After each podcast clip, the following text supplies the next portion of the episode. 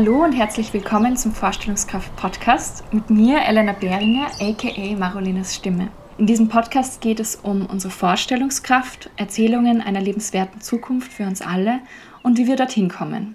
In dieser Folge spreche ich mit Hanna Brössler über Wandellust, grüne Sexualität, natürliche Verhütung, den Zusammenhang von Lebenslust und Lust und sexuelle Bildung. Ich möchte mich gerne vorweg für die Qualität äh, des Gesprächs entschuldigen. Aufgrund von Covid und auch räumlicher Distanz haben wir das Gespräch sowie bisher alle Aufnahmen über Zoom geführt. Und Hannas Internet war leider immer wieder nicht stark genug für unser intensives Gespräch, aber ich hoffe, dass der Inhalt trotzdem gut verständlich ist. Ich freue mich auch, dass diese Folge wieder gesponsert wird und zwar von Bookbeat, der einzigen Hörbuch-App, bei der ihr unbegrenzt viele Hörbücher im Monat anhören könnt. Zum Beispiel auch das in dieser Folge erwähnte Buch von Brené Brown, Die Gaben der Unvollkommenheit. Ihr könnt Bookbeat jetzt für 30 Tage kostenlos testen, indem ihr einfach auf den Link in den Notizen klickt und euch anmeldet. In der App findet ihr zum Beispiel auch ganz viele verschiedene Sachbücher, aber auch Hörbücher zu den Genres Fantasy oder Romane, Liebesgeschichten und vieles mehr. Ich habe mich zum Beispiel sehr gefreut, dass es in der App auch das Buch von Yuval Noah Harari 21 Lektionen für das 21. Jahrhundert gibt oder zum Beispiel auch Bücher wie Wenn Männer mir die Welt erklären von Rebecca Solnit oder auch ein ganz ein tolles Buch, auf das ich mich schon sehr freue, das anzuhören. Man Enough von Justin Baldoni oder das neue Buch von Linus Giese. Ich möchte hier auch aus Transparenzgründen noch sagen, dass ich eine Provision bekomme, wenn ihr euch für Bookbeat anmeldet. Und damit wünsche ich euch ganz viel Spaß bei dieser neuen Folge des Vorstellungskraft-Podcasts mit Hanna Brössler. Ich möchte gerne an dieser Stelle auch noch sagen, dass ich mich sehr über eure Kommentare und Nachrichten auf Instagram freue an meinen Account at Vorstellungskraft-Podcast oder ihr hinterlasst mir eine Bewertung und auch einen Kommentar auf iTunes. Darüber freue ich mich auch immer sehr und ich freue mich auch, wenn ihr diesen Podcast und die Folgen mit euren Freunden und Freundinnen oder einfach zum Beispiel auf Instagram teilt. Ja, damit danke fürs Zuhören und ganz viel Spaß mit dieser neuen Folge. Hallo Hanna, ich freue mich sehr, dass du da bist für dieses Gespräch für den Vorstellungskraft-Podcast. Hallo Elena, ich freue mich auch voll. Voll schön, dass du dir Zeit genommen hast, über ja, deine Arbeit zu sprechen und über unsere Vorstellungskraft. Und ja, möchtest du dich einfach mal vorstellen für alle Leute, die dich nicht kennen? Mhm, voll gerne.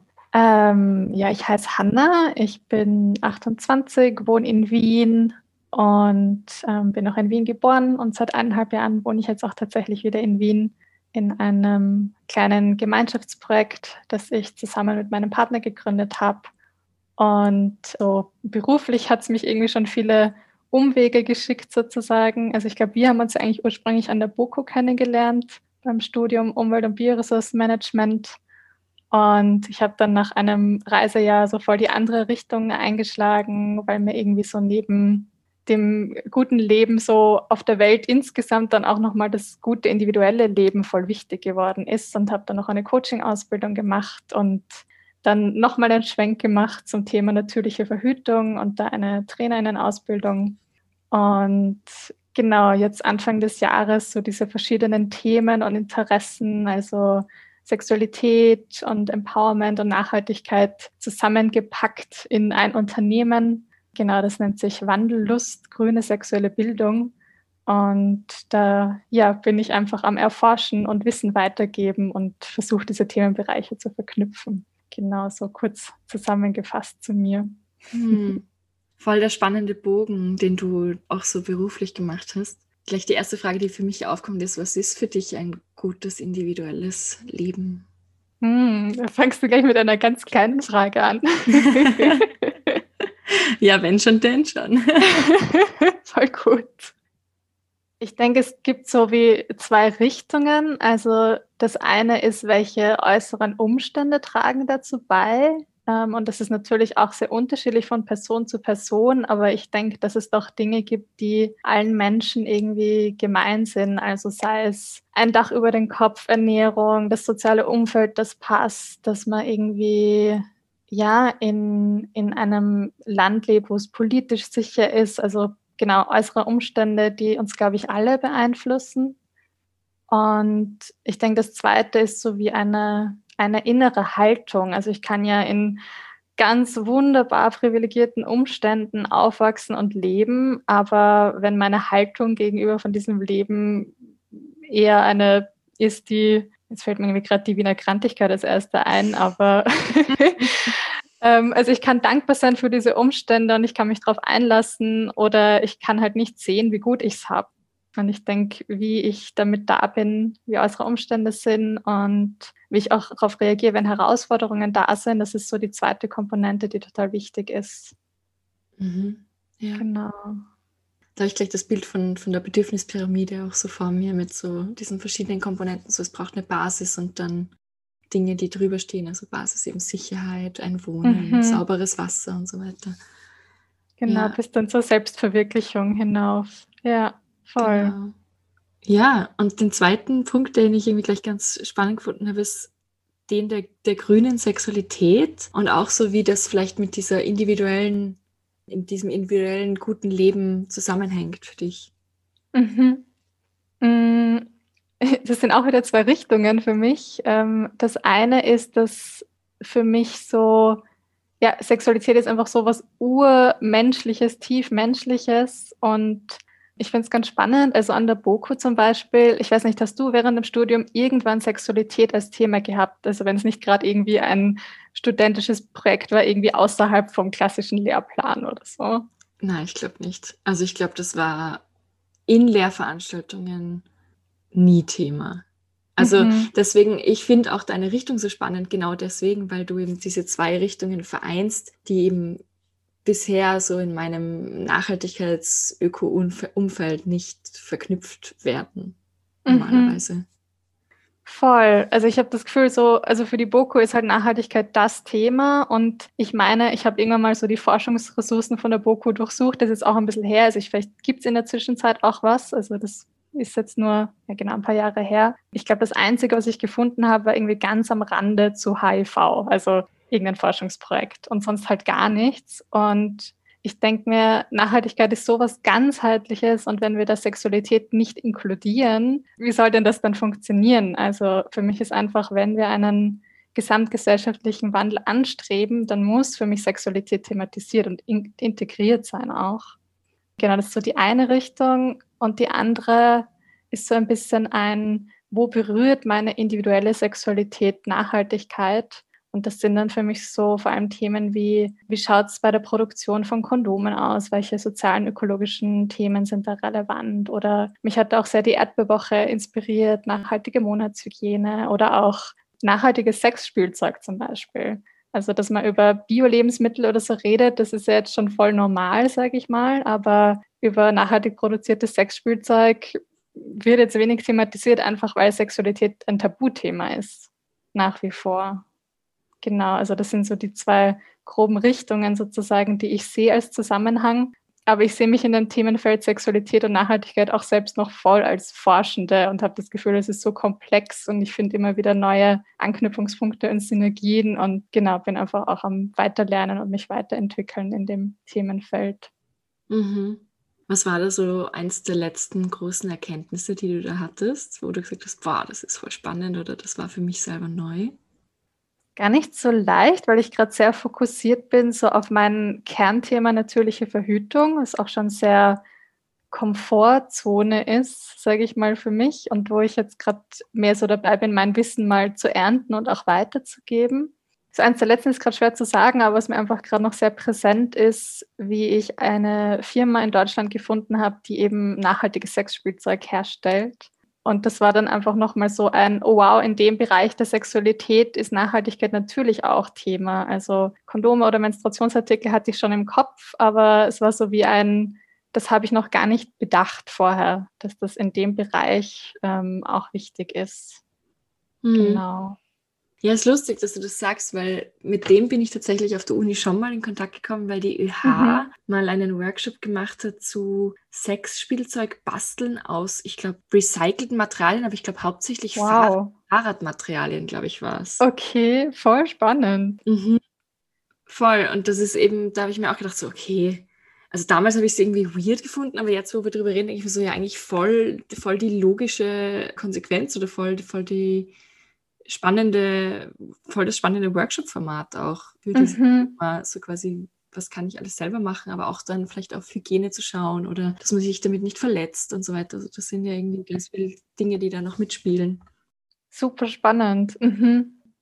Hm, deine Frage ist gerade noch ein bisschen gesickert in mir. Ähm, und ich habe noch eine zweite Antwort gefunden, was mich in letzter Zeit beschäftigt hat. Spannenderweise, da hat mich auch eine Frau, mit der ich gearbeitet habe, inspiriert dazu, nämlich so das Thema Lust in der Sexualität und Lebenslust. Mhm. Ähm, also ich habe irgendwie das Gefühl, bis jetzt habe ich mich mehr so mit der Richtung beschäftigt von, wenn ich mich mit meiner Lust in meiner Sexualität, verbind Sexualität verbinde und mich da weiterentwickle, dann kann ich daraus Kraft schöpfen, auch für andere Lebensbereiche.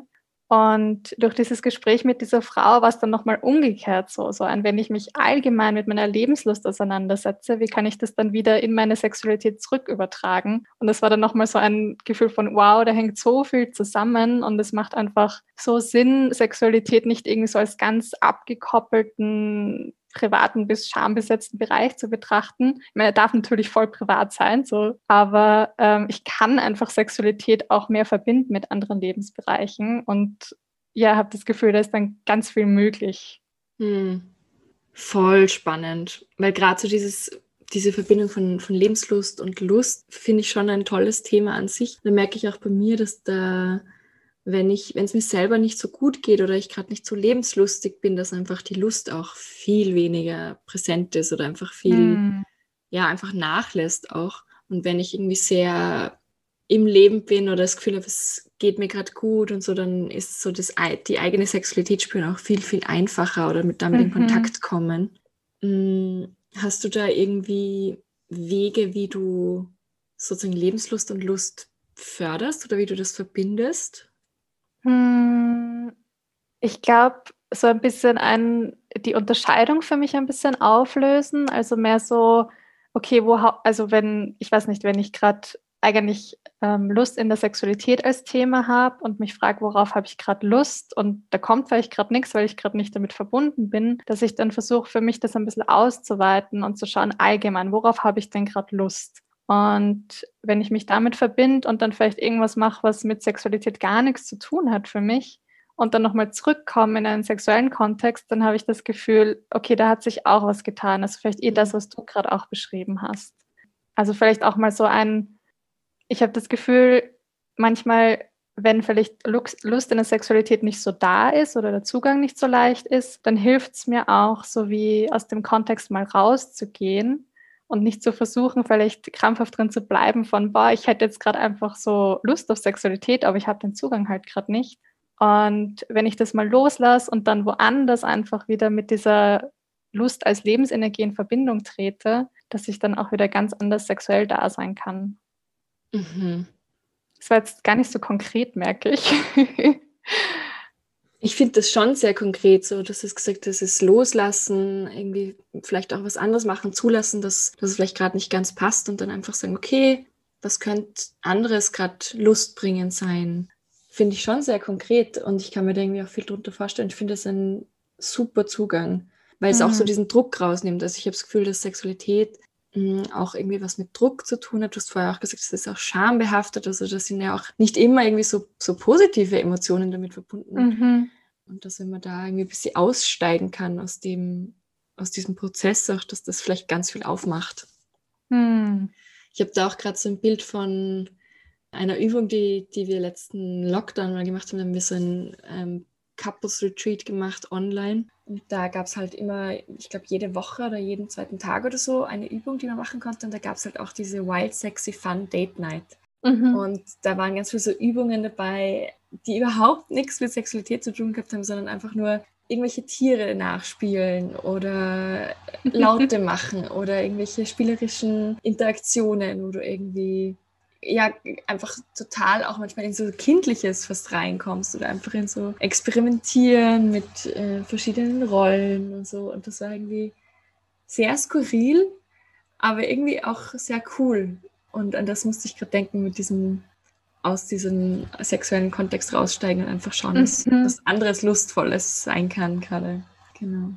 Oh, das klingt voll spannend. Da kommt mir gerade auch so der Begriff von den sexuellen Skripten. Das kam bei uns in der sexualpädagogischen Ausbildung manchmal vor, dass man quasi so, ja, einfach schon so wie eine vorgeschriebene Geschichte hat, sozusagen in der Sexualität und dann vielleicht auch immer wieder dieselben Schritte geht und wieder dasselbe Programm abspult, was ja auch voll fein sein kann, ähm, aber wo es vielleicht auch manchmal gar nicht so leicht ist, rauszukommen und irgendwie neue Wege zu gehen.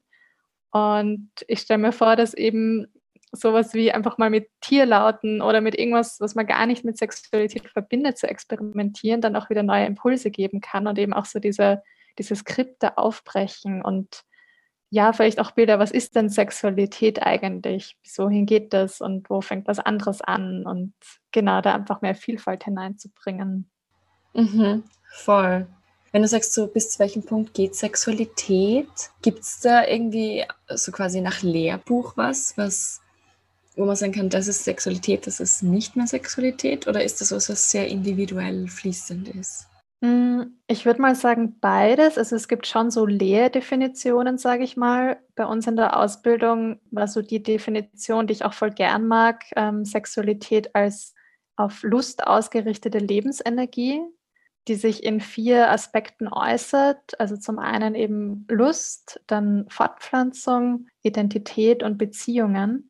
Und das finde ich schon mal voll den schönen, weiten Begriff, der für mich persönlich auch voll hilfreich ist. Aber ich denke, letzten Endes ist es dann auch was total Individuelles. Und also vielleicht ist es noch fast einfacher, mal zu schauen, so was ist eigentlich Sex und was ist nicht Sex. Das ist ja schon mal voll individuell für ganz viele verschiedene Menschen. Also so von, keine Ahnung, was fällt mir als erstes ein, ähm, dass Menschen, die gern tanzen, sagen, Tango ist wie Sex auf der Tanzfläche. Und andere Menschen würden vielleicht sagen, so, boah, mit Sex hat das überhaupt nichts zu tun. Ähm, und bei Sexualität ist es noch einmal ja, subtiler oder komplexer. Und ich denke, neben diesen Lehrbuchmeinungen hat da jeder Mensch seinen ganz eigenen Zugang, der sich dann auch wieder weiterentwickelt. Also genau, ich denke, die Definition von Sexualität, die ich jetzt gerade für mich habe, die wird in zwei Jahren vermutlich auch wieder anders ausschauen. Mhm. Das finde ich schön, dass du das jetzt auch angesprochen hast, so mit dem, was ist überhaupt Sex, weil das war was, was mich persönlich extrem lange beschäftigt hat, mhm. weil ich so einen Stress gehabt habe, mein erstes Mal zu haben und ich halt recht spät mhm. war, dran war, so in meinem Freundeskreis und so. Und lustigerweise sozusagen mittlerweile mein erstes Sexerlebnis ganz an einem anderen Zeitpunkt festlegen würde, als ich das damals gemacht habe, einfach weil sich meine Definition von Sex so verändert hat. Mhm. Und ich damals einfach auch aus unserem klassischen äh, Sexualkundeunterricht halt das Bild hatte, so ja, Penetration ist Sex und alles andere ist nicht Sex. Mhm. Und mittlerweile würde ich das halt ganz anders sa sagen, weil halt dann zum Beispiel lesbischer Sex ja nie Sex wäre, außer man verwendet ein Dildo. Mhm. Und das sind so, das finde ich irgendwie sehr spannend, wie sich das auch die letzten Jahre so komplett verändert hat ähm, so mein eigenes, meine eigene Definition dafür. Und das finde ich gerade sehr schön, dass du sagst, dass sich das auch einfach immer wieder verändern kann, was, was für einen selber Sex ist und was, was da reinfällt. Mhm. Voll. Ähm, ich denke, es kann, es kann so wie ein Spiegel so von der eigenen Weiterentwicklung sein. So, was ist denn meine Definition eigentlich? Und andererseits kommt mir gerade auch dass es halt voll das wichtige Kommunikationstool ist auch. Also, dass ich mich halt mit einem Gegenüber darauf einige, so was ist denn Sex eigentlich? Wenn ich sage, hey du, ich habe Lust auf Sex, dann ist mal voll unklar wahrscheinlich, was heißt denn das? Und mhm. dass das mhm. irgendwie auch ein ja, Kommunikations- und Aushandelprozess ist, so was, was meinen wir denn damit, wenn wir Sex miteinander haben wollen? Ja, und Boah. dann, mhm. was habe ich gerade für einen Gedanken angestoßen bei dir? Du schaust gerade sehr nachdenklich. Ja, also das finde ich total, das verändert auch nochmal, finde ich total viel, weil ich weiß nicht, ob ich das schon mal gemacht habe, dass ich mich mit jemandem hinsetze und sage, ich möchte jetzt gern Sex mit dir haben und dann zu sagen, und das bedeutet das für mich. Ich glaube, das habe ich noch nie gemacht. Und das würde aber wahrscheinlich Sexualität auch miteinander total verändern, weil man ja einfach sehr unterschiedliche Bilder davon hat, was da passiert oder passieren soll in dem Moment. Hm, also ich kenne das schon so, dass man irgendwie drüber redet, so währenddessen, so das finde ich gut, das finde ich nicht gut, das fühlt sich gut an, das bitte nicht oder so. Aber mhm. dass man mhm. mal von vornherein definiert, was heißt das für mich gerade überhaupt, ist ein total neuer Gedanke für mich gerade. hm. Hm.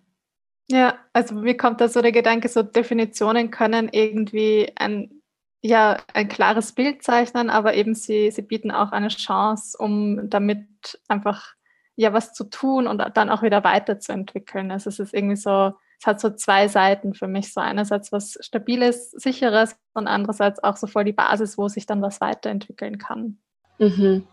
Ja. ja. absolut. Ja, ja gerade so, wenn du das so sagst, eben es verändert sich das eigene immer wieder, aber auch so in diesem Aushandlungsprozess, vielleicht auch mit dem Gegenüber, kann ja auch sein, dass dann nochmal neue Ebenen dadurch entstehen, wenn man sich überhaupt mal grundsätzlich darüber unterhält, was ist Sex für uns, was, ist, was heißt das miteinander, wie verstehen wir das? Mhm da kann man dann vielleicht auch ganz anders nochmal in Beziehung treten. Ja, voll. Ja, ich habe das Gefühl, dass, also wie, wie sehr man über Sex und Sexualität kommunizieren mag, ist dann vielleicht auch wieder individuell. Also ich kann mir voll vorstellen, so die Vorstellung kann für manche Leute einfach nicht passen, dass man sagt, man setzt sich einmal hin und redet mal drüber vorher. Und für manche Menschen kann es auch total bereichernd sein oder was Neues, was sie halt ausprobieren wollen. Also wie wann man kommuniziert, in welcher Form, ob es jetzt wirklich ein Gespräch ist, verbal oder ob es viel nonverbal ist und mit Körpersprache. Das sind ja auch wieder ganz andere Möglichkeiten. Aber mhm. ja, es, für mich ist dieses verbale drüber sprechen auch irgendwie etwas ja Neues im Sinn von, das hat, also mein Aufklärungsunterricht war überhaupt, da kann ich mich an fast nichts erinnern, aber so dieser Gedanke von drüber reden, was mag ich, was nehme ich wahr, was will ich. Da denke ich mir im Nachhinein, ja, wieso, wieso habe ich das denn nicht früher gelernt? Wieso musste ich da erst meine Tools finden und meine, meine Bubbles, wo das irgendwie gelebt wird? Und wieso musste ich da erst, keine Ahnung, 20 und älter werden? Wieso habe ich das nicht schon früher irgendwie mitgekriegt? Wieso hat mich da früher noch niemand darüber aufgeklärt, wie bereichernd und wichtig das eigentlich ist? Ja, massiv. Also das ist auch was, wo ich mir immer wieder denke, das fehlt einfach extrem in unserer Bildung und in dem, wie wir darüber sprechen. Aber du hast ja vorher auch schon gesagt, es ist zum Teil auch so schambehaftet und ich glaube, es ist halt zum Teil auch immer noch ein Tabu, über Sex in allen möglichen Formen zu sprechen und eben nicht nur über, das sind unsere, unsere Geschlechtsorgane. Frauen haben einen Menstruationszyklus und werden schwanger. Mhm. Ja. Also, wie, wie siehst du das, so die Rolle von Bildung da auch in dem Kontext? Gerade kam mir nochmal der Gedanke, auch da eben finde ich es voll wichtig, das so ein bisschen aufzubrechen und Sexualität halt nicht nur auf Geschlechtsorgane zu beziehen. Also ganz viele Ebenen der sexuellen Bildung, die ich voll wertvoll finde, sind einfach die, die ich auch in anderen Lebensbereichen anwenden kann. Also eben dieses, was sind meine Bedürfnisse? Wann habe ich ein enthusiastisches Ja? Wann habe ich ein klares Nein? Wie kommuniziere ich das? Wie mache ich mir mit jemand anderem was aus? Wie gehe ich mit mir selber um? Wie kann ich Selbstliebe kultivieren? Also das sind ja alles Dinge, die betreffen überhaupt nicht nur meine Sexualität. Und ich habe das Gefühl, wenn das alles so ein bisschen ja, ganzheitlicher betrachtet werden würde, dann wäre es vielleicht auch leichter, Dinge, die in der Sexualität wichtig sind, zu thematisieren. Also es ist nicht so dieses große, boah, wir haben jetzt Aufklärungsunterricht und dann geht es um dieses aufgeladene Thema, was einerseits natürlich schon auch wertvoll sein kann, weil es halt aufgeladen ist. Also ich will jetzt nicht irgendwie verneinen oder das total relativieren. Und das, ich finde es auch wichtig, dem auch Raum zu geben, dass da einfach eine Spannung drauf ist und dass es da Vorgeschichten gibt und dass da Scham drumherum ist. Aber ich denke, es kann auch voll wertvoll sein, es nicht zu groß zu machen als, boah, jetzt Sexualität, als was ganz Besonderes, Abgehobenes, sondern einfach die Dinge ein bisschen fluider ineinander überfließen zu lassen.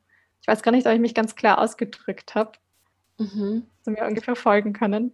Ja, voll. Also was ich gehört habe, ist, dass, dass Sexualität halt noch viel mehr ist als eben nur das Körperliche vielleicht auch und dass es eben auch darum geht, so den eigenen Körper wahrzunehmen, damit umzugehen, ganz viel um Kommunikation eigentlich auch. Also eben so, wie du gesagt hast, nonverbal und verbal und dass man diese Dinge ja eben nicht nur in der Sexualität anwenden kann, sondern eigentlich extrem hilfreich in unterschiedlichsten Lebenslagen sind. Ich habe jetzt auch gerade noch dran gedacht, dass du gesagt hast, mit dem enthusiastischen Ja, dass das vielleicht auch was wäre, was man generell kultivieren könnte mehr, also auch so im beruflichen Kontext oder in der Familie oder so, einfach zu schauen, okay, wann ist es wirklich ein klares Ja zu dem, wo ich da eingeladen mhm. werde?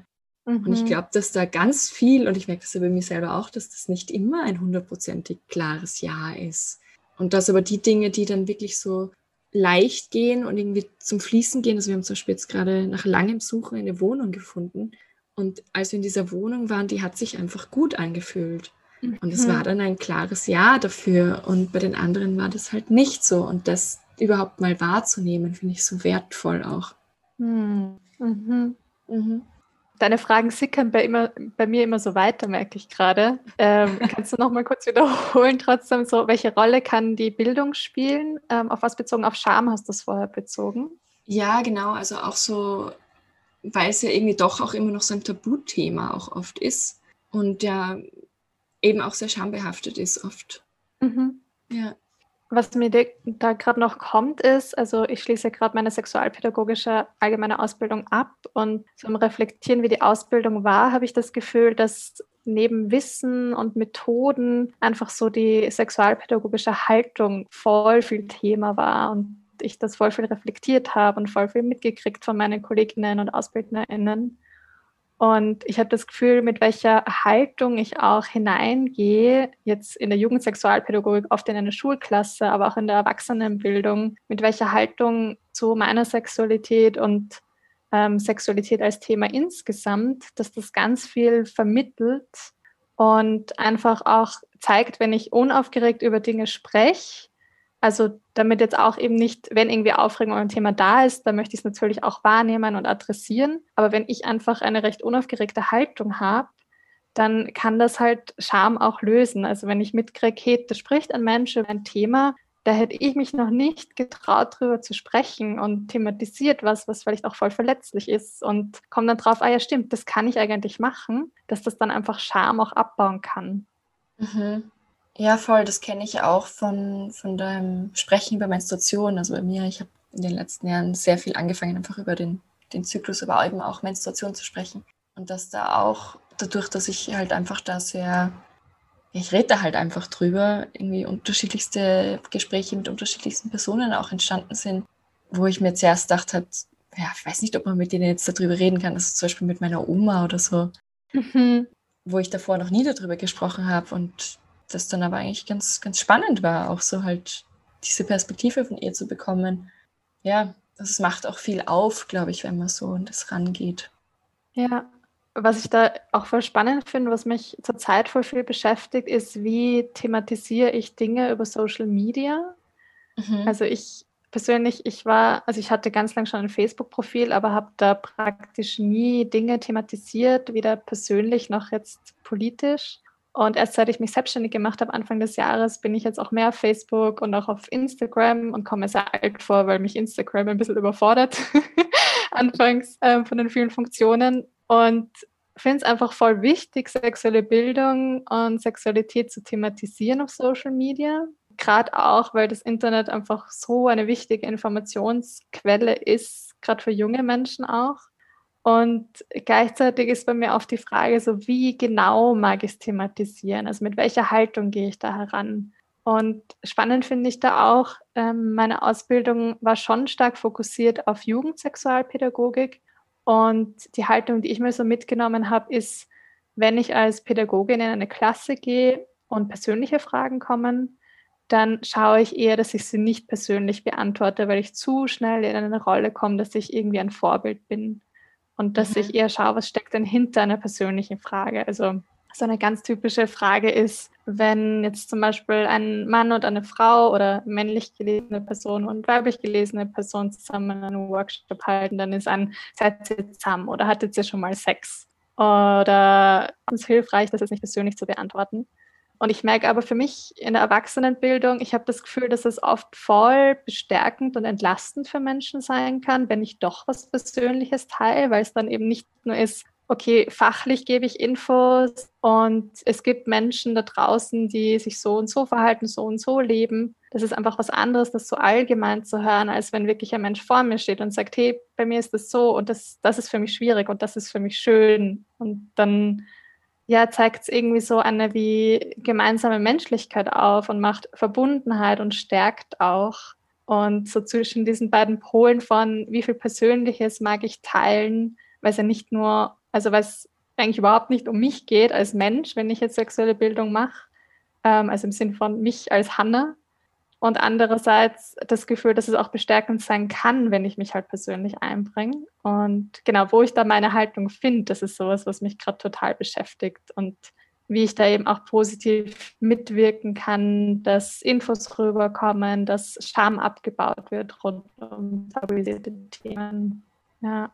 Mhm.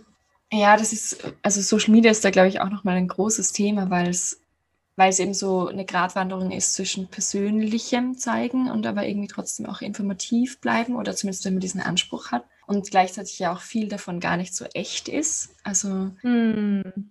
einfach, ja, es ist ein sehr schmaler Grad und ich, was bei mir jetzt auch als Assoziation gekommen ist, ist vielleicht auch so diese Gratwanderung, die sich in unserer Gesellschaft auch zeigt, so mit diesem, es ist eigentlich alles sehr übersexualisiert aber wir sprechen mhm. nicht wirklich über echte Sexualität. Und ich, äh, mhm. was, was ich da jetzt eben so als Assoziation habe, dass es gar nicht so leicht ist, auch eben über Sexualität in einem öffentlichen Raum zu sprechen, der aber zum Beispiel auf Instagram ja auch sehr viel von sexualisierten Bildern lebt oder sehr viel Nacktheit. Mhm. Ähm, mhm. was ich jetzt, also das ist überhaupt nicht jetzt wertend oder so, aber das ist einfach was, was ich beobachte, dass es das viel gibt. Gleichzeitig aber zum Beispiel dann weibliche Nippel ja zensiert werden müssen, weil das, ja, das dann wieder darf man nicht zeigen und so. Also das ist so, ein, so, ein, so eine ganz seltsame Welt auf Instagram in dem Bezug auch nochmal, finde ich. Ja, ja, voll. Und da irgendwie, also so für mich persönlich, irgendwie eine Rolle zu finden, wie thematisiere ich Dinge und dann eben auch, wie ist es am sinnvollsten für die Menschen, die halt gerade gerne Infos wollen. Und ja, da habe ich für mich jetzt noch keine letztendgültige Antwort gefunden. Das, was ich gerade für mich mache, ich probiere einfach aus und schaue, wie es sich anfühlt, was für Feedback ich kriege und sehe es einfach so ein bisschen als Labor oder Spielwiese, so mit dem Wissen, ich kann es jetzt auch nicht von Anfang an richtig machen, unter Anführungsstrichen. Und in einem Jahr denke ich mir vielleicht, okay, das hätte ich jetzt aus jetziger Sicht ganz anders gemacht und finde ich anders viel sinnvoller. Genau, also es ist so ein bisschen ein, ein Ausprobieren gerade und ein mhm. Weiterdenken und mich weiterentwickeln. Ja. Das habe ich auf Instagram auch ganz lange so gemacht, dass es einfach ein, ein eine Spielwiese war. Und ja, ich kenne das auch mit dem überfordernden Gefühl und voll. Aber ich finde bis jetzt, also ich verfolge dich ja auch auf, auf Instagram und finde ich immer sehr, sehr spannend, was du teilst und irgendwie auch sehr ansprechend verpackt. Hm, danke für das Feedback. ja, gerne. Was da gerade akut auch noch ein Gedanke ist, ist so auch die Frage des, ja, wie, also Instagram lebt ja sehr so von schönen Bildern, so da kriegt man irgendwie gerne hin und dann eben die Frage, welche Facette von einem echten Leben zeigt das dann auch? Also wie viel von den herausfordernden Seiten zeigt man vielleicht? Also da irgendwie auch die Balance zu halten zwischen einerseits ja schöne Dinge thematisieren und dann aber wieder auch die, die schwierigeren. Also das ist vielleicht auch noch so ein Aspekt neben der Intimität und neben der Sexualisierung, so wie viel, ja, wie viel Balance zwischen Schönen und Schwierigen. Genau. Mhm. Auch so ein, ein Nachgedanke zu der Frage. Ja. Mhm. Ja, und das ist wahrscheinlich auch, ich finde, nicht nur auf Instagram eine gute Frage, sondern generell auch so, wie viel erzähle ich, wenn zum Beispiel Sex einfach mal nicht schön war oder wehtut mm. oder so. Thematisiere mhm. ich das oder gibt es das gar nicht? Also für mich war das auch ganz lange was, wo ich das Gefühl gehabt habe, hm, da bin ich eigentlich sehr allein damit, so mit Erfahrungen, die vielleicht jetzt nicht so cool waren. Und ich habe das Gefühl, gerade durch MeToo, das natürlich auf einem sehr extremen Spektrum dabei ist, aber finde ich auch in diese Richtung geht, so Erlebnisse zu thematisieren, die halt nicht gut waren.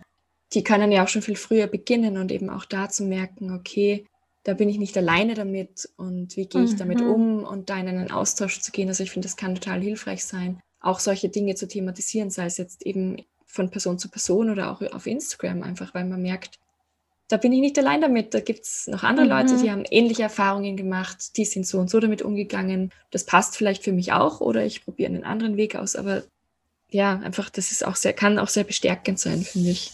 Ja, und eben auch wieder Scham abbauen. Also das erinnert mich auch an die Sozialforscherin Brené Brown, Weißt mhm. du dir was sagt? Genau, die ja so rund um Scham, Verletzlichkeit forscht und einer der, der Pfeiler sozusagen von Schamresilienz ist auch dieses drüber sprechen. Also das heißt jetzt nicht, dass jeder auf Instagram die intimsten Dinge besprechen muss und die Schambehaftheit testen, aber dass einfach wenn es irgendwas gibt, wo ich mir gerade schwer tue in meinem Leben und wo da Scham drumherum ist, ähm, muss ja auch nicht in der Sexualität nur sein, dann hilft es einfach, dieses unangenehme Schamgefühl abzubauen, wenn ich drüber spreche.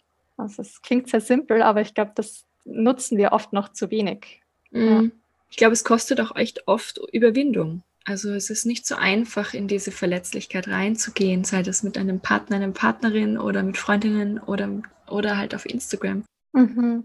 Mm, ich würde gerne noch über ein Thema sprechen, das wir auch in vorherigen Telefonaten, bevor wir so in diesem Podcast aufgenommen haben, thematisiert hatten, nämlich so diese Gratwanderung auch, mit dem ich fühle mich selber mit meiner Sexualität verbunden und gehe dann damit raus und werde aber dann vielleicht als weiblich gelesene Person oder als Finterperson sexualisiert auf der Straße und bekomme irgendwie da auch negatives Feedback drauf. Oder für mich ist es negatives Feedback, weil ich will halt nicht gecatcalled werden oder ich will mich nicht, also ich will keine Übergriffe provozieren, bin aber vielleicht gerade irgendwie sehr sexy angezogen und fühle mich eigentlich gerade voll wohl und dann gehe ich raus und dann bekomme ich irgendwie Feedback von der Umgebung, das sehr unangenehm ist und eigentlich auch sehr unpassend und sexistisch. Und ja, wie, wie gehst du damit um oder was ist so deine Haltung da dazu? Was kommen da für Gedanken? Hm. Also was als erstes aufkommt, ist, dass ich mich sehr privilegiert fühle. Also dass ich für mich merke, dass in meinem persönlichen Leben ich ganz wenige negative Erfahrungen in der Hinsicht gemacht habe. Und wenn ich jetzt einfach ganz ehrlich hinspüre und wir gerade auch das Thema Grenzen hatten, dann merke ich, dass das Thema für mich irgendwie ein recht großes ist und ich da noch gar nicht so genau hingeschaut habe und ich jetzt gerade das Gefühl habe, uff, da jetzt gerade drüber zu sprechen, ist mir gerade eigentlich ein bisschen viel. Mhm. Genau, und wenn das für dich passt, würde ich das vertagen auf eine andere Gelegenheit. Genau, also das merke ich auch gerade einfach voll klar in mir und voll, deshalb voll gern dieses Thema für heute gerade aussparen. Also wenn du gerade gerne was dazu thematisieren magst, voll gern. Ich merke gerade von meiner Seite, mhm. äh, möchte ich gerade nicht so viel dazu sagen. Das ist auch voll okay. Danke, dass du das hm. auch so hm. klar kommunizierst. Das ist voll, voll wertvoll. Hm. Ja, dann vielleicht noch ein Thema, das ich auch ansprechen wollte. Du hast ganz am Anfang auch über das Thema natürliche Verhütung gesprochen mhm. Und dass du dich damit auch gerade viel beschäftigst. Einerseits, was ist natürliche Verhütung und was findest du daran so spannend? Hm.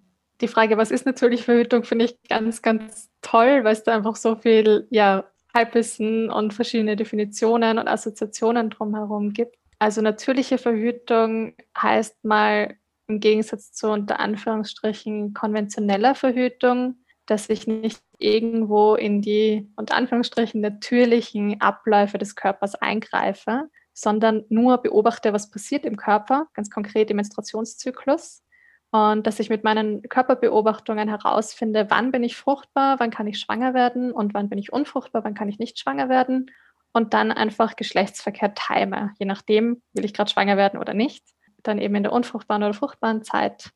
Und es gibt voll viele verschiedene natürliche Verhütungsmethoden. Und so das Problem ein bisschen ist, dass die oft vermischt werden und dass manche tatsächlich auch unsicher sind. Und dann gibt es aber eine Handvoll Methoden, die sehr sicher sind und die, wenn man sich Studien anschaut, äh, von der Sicherheit vergleichbar mit der Pille sind. Und dazu zählen vor allem manche symptothermale Methoden, wo man die Beobachtung vom sogenannten Zervixschleim, der wird im Gebärmutterhals gebildet, und der Körpertemperatur verbindet. Und genau die Methode, die ich unterrichte, die nennt sich Sensiplan. Also das ist nochmal eine von verschiedenen symptothermalen Methoden, die alle ein bisschen anders funktionieren. Und genau deine zweite Frage war, was begeistert mich an dem Thema? Und gerade ist mir voll präsent so die Vielfalt einfach. Also das eine ist, eine Verhütungsmethode zu haben, die sicher und gesund ist, was ich schon mal genial finde.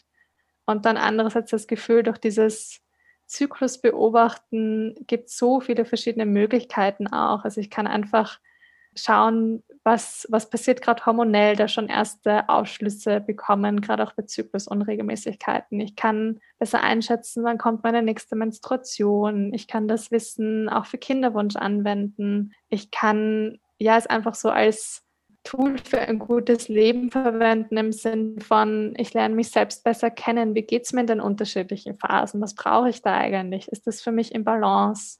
Und darüber hinaus, was ich auch mega spannend finde, ist so, wenn man den Menstruationszyklus in vier Phasen einteilt, ähm, Menstruation, Eireifungsphase, Eisprung und dann die Gelbkörperphase vor der nächsten Menstruation, dann können die verschiedene Qualitäten haben, auch wie es Menschen mit Menstruationszyklus geht.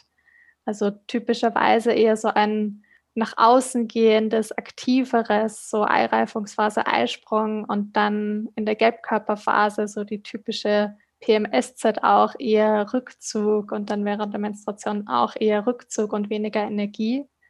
Und ich finde es urspannend, diese Schablone dieser vier Phasen und des Zyklus auch auf andere Lebensbereiche anzuwenden und das so ein bisschen wie so durch eine Zyklusbrille zu schauen sozusagen. Also sei es, wie ich Projekte mache, sei es Thema eigentlich auch Nachhaltigkeit und Kreislaufwirtschaft, sei es, wie Beziehungen sich entwickeln. Also ich habe das Gefühl, da lässt sich schon wieder einfach was total cool in andere Lebensbereiche übertragen, was eigentlich viel mit Sexualität zu tun hat.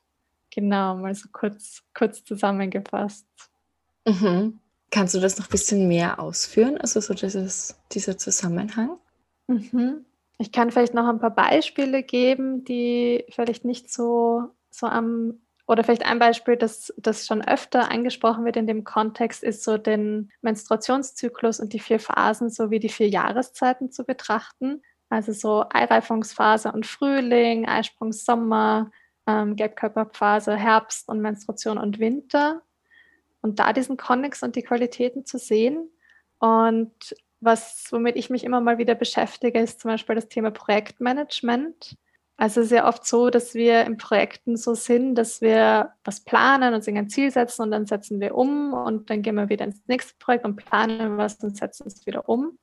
Und ich mag es voll gerne im Dragon Dreaming. Das ist so ein ähm, ja, ganzheitliches Projektdesign. Da gibt es auch die Phase Träumen ähm, und Feiern. Mhm. Und dann erst läuft sozusagen rund. Wenn ich mir halt Zeit nehme zum Träumen, zum wirklich mal noch gar nicht meinen Reality-Check machen für mein Projekt, sondern mal wirklich ganz frei fließen lassen, dann gehe ich ins Planen und tun und dann nehme ich mir Zeit fürs Feiern. Also zum einen fürs Reflektieren und Feedback einsammeln, aber auch ins, hey, wow, das haben wir jetzt geschafft. Und dann wieder so eine Phase der der Lehre, sage ich mal, wo dann wieder neu geträumt werden kann. Mhm. Und diese zwei Phasen werden einfach voll oft vergessen, habe ich den Eindruck, und können aber einem Projekt voll viel Kraft und voll viel Flow geben. Mhm. Und das sind halt auch die Phasen, die klassischerweise von den Qualitäten her im Menstruationszyklus vielleicht nicht so geliebt sind. Also eher die PMS-Zeit wäre quasi das Äquivalent zum Feiern und Reflektieren, die Gelbkörperphase, und die Menstruation, die Traumphase. Mhm. Das wollte ich dich gerade fragen, weil ich verwende Dragon Dreaming ganz viel in meiner Arbeit als Trainerin. Also ah, zumindest cool. im Hintergrund für mich, weil ich das auch so schön mhm. finde, dass eben diese Träumen und Feiernphasen da vorkommen und wollte eben dich gerade fragen, so was ist das Äquivalent dazu, weil ich habe mir das auch letztens mal überlegt und mir gedacht, so eigentlich überschneidet sich das voll. Deswegen finde ich das gerade voll schön, dass, das, dass, dass du das jetzt angesprochen hast dass eben das, das Feiern so diese PMS-Gelbkörperphase ist und dann Träumen die Menstruation. Und so hätte ich es, glaube ich, auch gesehen. Mhm. Aber deine Erklärung dazu war jetzt auch noch, sehr, noch mal sehr stimmig, so für mich, finde ich. Voll schön. Ja, und ich glaube, so diese zyklischen Übergänge, das sehen wir ja eigentlich ganz viel. Nur, dass wir das in unserer Gesellschaft halt irgendwie auch nicht so, äh, ganz oft nicht so leben. Aber dass es eigentlich mhm. in, in, der Natur auch ganz viel vorkommt und so. Mhm. Ja, voll gesellschaftlich und auch so vor, vor der Aufnahme, jetzt habe ich mich kurz zurückerinnert, auch nochmal ans Studium und da gab es eine Lehrveranstaltung, ich weiß leider nicht mehr, wie sie hieß oder wie das Buch hieß, ich kann es dann nochmal nachschauen, aber da ging es darum, dass Menschen recht schlecht drin sind, zyklisch zu denken oder nicht linear zu denken. Dass wir mit Entwicklungen, die nicht einfach linear voranschreiten, dass unser Hirn dann nicht so gut zurechtkommt damit. Und deswegen finde ich es halt auch besonders schön, dieses Zyklische auch wieder dazu zu denken. Also auch nicht nur jetzt alles in Zyklen zu betrachten, weil es gibt ja auch gerichtete Entwicklungen, aber das halt wieder mehr zusammenzudenken und bewusst unseren Blick auch zu schulen für das Zyklische. Auch wenn es vielleicht nicht so einfach ist und unser Hirn dafür vielleicht nicht so ausgelegt ist wie für das lineare Denken. Mhm. Ja, voll. Mm, du hast auch schon angesprochen, du hast jetzt dich selbstständig gemacht mit deinem Projekt Wandellust. Mhm. Was genau machst du in dem Projekt oder in dem Unternehmen? Momentan ähm, vor allem das Kernthema natürliche Verhütung, also weil es so zu dem Bereich einfach noch viel zu wenige Bildungsangebote gibt. Und gerade begleite ich Menschen persönlich über Zoom. Also ich bin immer noch im, im Corona-Denken. Ich mache gerade noch keine persönlichen Workshops, ähm, kommt aber hoffentlich bald wieder. Und ein großes Projekt ist gerade einen Online-Kurs zu dieser Methode Sensiplan. Den stelle ich gerade fertig und Mitte Juli startet der. Und ja, einfach so der Gedanke, dass es einerseits recht viel Wissen in Büchern und in Foren gibt ähm, und andererseits ein paar Menschen, die halt persönlich begleiten. Aber so die Frage, wie können einfach mehr Menschen nicht nur im Selbststudium Zugang zu dieser Methode bekommen? Und das ist so ein bisschen die Motivation hinter diesem Kurs, der so ja bei den ersten Schritten bei der Zyklusbeobachtung begleitet und wie, wie startet man eigentlich mit natürlicher Verhütung, wenn man sich schon mal entschieden hat dafür, das gerne machen zu wollen. Genau, das ist gerade mein, mein Hauptfokus. Mhm. Das heißt, das können die, die Leute dann auch sich anschauen, gleich jetzt, wenn die Folge heraus ist. Ja, mh, mm, zum Abschluss vielleicht noch die Frage, die obligatorische Frage des Podcasts. So, wie schaut für dich eine lebenswerte und gerechte Zukunft aus oder eine lebenswerte und gerechte Welt? Es knüpft ja eigentlich so ein bisschen an, an deine erste Frage an, so das individuelle gute Leben. genau. Und ja, da könnten wir jetzt wahrscheinlich Bücher füllen mit, mit einer Antwort, aber ich glaube, was mir einfach sehr stark kommt, ist nochmal so ein Bild von Grundbedingungen des guten Lebens, also die recht weit unten sind sozusagen auf der Bedürfnispyramide, sind gesichert. Also gesund, gesunde Erde im, im ökologischen Sinne, darüber soziale Strukturen, die Sicherheit geben, die gerecht sind. Und innerhalb von diesen Rahmenbedingungen sehe ich ganz viel Vielfalt und Lebendigkeit und Menschen, die zusammen was kreieren und sich weiterentwickeln. Also ich glaube, ich habe mich so seit dem Studium an der BOKU ein bisschen wegentwickelt, auch so vom Begriff Nachhaltigkeit eigentlich und merkt, dass mir immer näher ist auch so der Begriff ähm, Earth Regeneration. Also eher nicht unbedingt nur dieser Ansatz von, wir müssen uns begrenzen, sondern dieser Ansatz von, in welchem Rahmen können wir denn wunderbare Dinge erschaffen und Dinge weiterentwickeln und die Vielfalt auch fördern sozusagen auf diesem Planeten. Genau, also ich merke, auf diese Frage kommt bei mir einfach so ein ganz buntes, quirliges Bild, das gar nicht so konkret ist. Und ich merke, es ist mir auch nicht so wichtig, gibt es jetzt keine Ahnung, Elektroautos oder nicht, warum auch immer mir das als erstes einfällt, sondern es ist mehr so ein, es braucht gewisse Rahmenbedingungen und innerhalb von dem kann ganz, ganz viel passieren, das dann lebenswert ist für mich und für alle Menschen nach ihren eigenen Vorstellungen individuell. Mhm. Schön. Ja, das, der, der Begriff quirlig ist sehr hängen geblieben gerade. Das finde ich einen total schönen Begriff dafür. Ja, und so quasi die abschließende Frage. Gibt es noch was, was du gerne noch teilen möchtest? Was ist gerade bei dir noch präsent? Was möchtest du gerne noch sagen? Genau, mein abschließender Gedanke war gerade einfach so ein Gedankenexperiment, das mich gerade beschäftigt. Was wird passieren, wenn alle Menschen von Anfang an, von ja eigentlich Kindergarten an, zwei Stunden sexuelle Bildung hätten? Also in ganz ganzheitlicher Form, wo es dann nicht nur um Businessvermittlung geht, sondern um die unterschiedlichsten Themen, die wir gerade auch besprochen haben, zum Teil so, was, was wird das ändern? Wie würden wir dann aufwachsen? Wie würden wir uns entwickeln? Und wenn ich so weiterdenke, wenn das auch nicht aufhört, sondern wenn wir auch im Erwachsenenalter uns zwei Stunden pro Woche mit Sexualität und Themen drumherum beschäftigen. Genau. Hm. Das ist so eine abschließende Idee, die mir gerade gekommen ist zu dem Thema. Mhm. Ja, da wird sich sicher einiges tun, glaube ich. Also spannende Vorstellung, ja. Ja, danke dir, Hanna, für deine Zeit und dieses Gespräch. Wenn Leute mit dir in Kontakt treten wollen, wo finden sie dich? Ähm, ja, danke auch dir. Und äh, meine Website ist wandellust.at und sonst bin ich auch auf Facebook und Instagram. Genau, vielleicht stelle ich dir einfach die Links dann nochmal für die Notizen bereit, aber Instagram wäre wandellust-sexuelle Bildung. Da könnt ihr mich finden und auch Dinge, die ich gerade tue, eben momentan vor allem natürliche Verhütung, aber in Zukunft sicher auch noch andere Dinge rund um Wandellust und die vielfältigen Themen.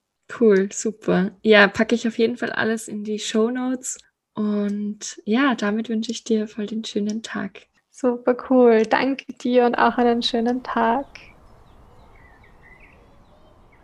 Ich freue mich sehr, dass ihr bis hierher zugehört habt. Wie schon erwähnt, findet ihr alle Links zur Folge und weiterführende Infos in den Notizen bzw. den sogenannten Show Notes. Ich freue mich, wenn ihr den Podcast abonniert, auf iTunes eine Bewertung hinterlasst und meinem Instagram-Kanal vorstellungskraft-podcast folgt. Dort könnt ihr auch Kommentare zu den Folgen hinterlassen und eure Eindrücke und Gedanken teilen oder mir auch einfach eine Nachricht schicken, denn ich freue mich auch immer sehr, wenn ich etwas von euch höre. Ihr könnt den Podcast auch noch zusätzlich finanziell unterstützen und diesen so langfristig ermöglichen. Dafür könnt ihr auf die Plattform Buy Me a Coffee gehen unter dem Link www.buymeacoffee.com slash Marolinas Stimme und dort einen beliebigen Betrag für die Produktion des Podcasts beitragen. Den Link dazu und auch den Link zu meiner Website findet ihr ebenfalls in den Notizen. Vielen Dank fürs Zuhören und bis zum nächsten Mal.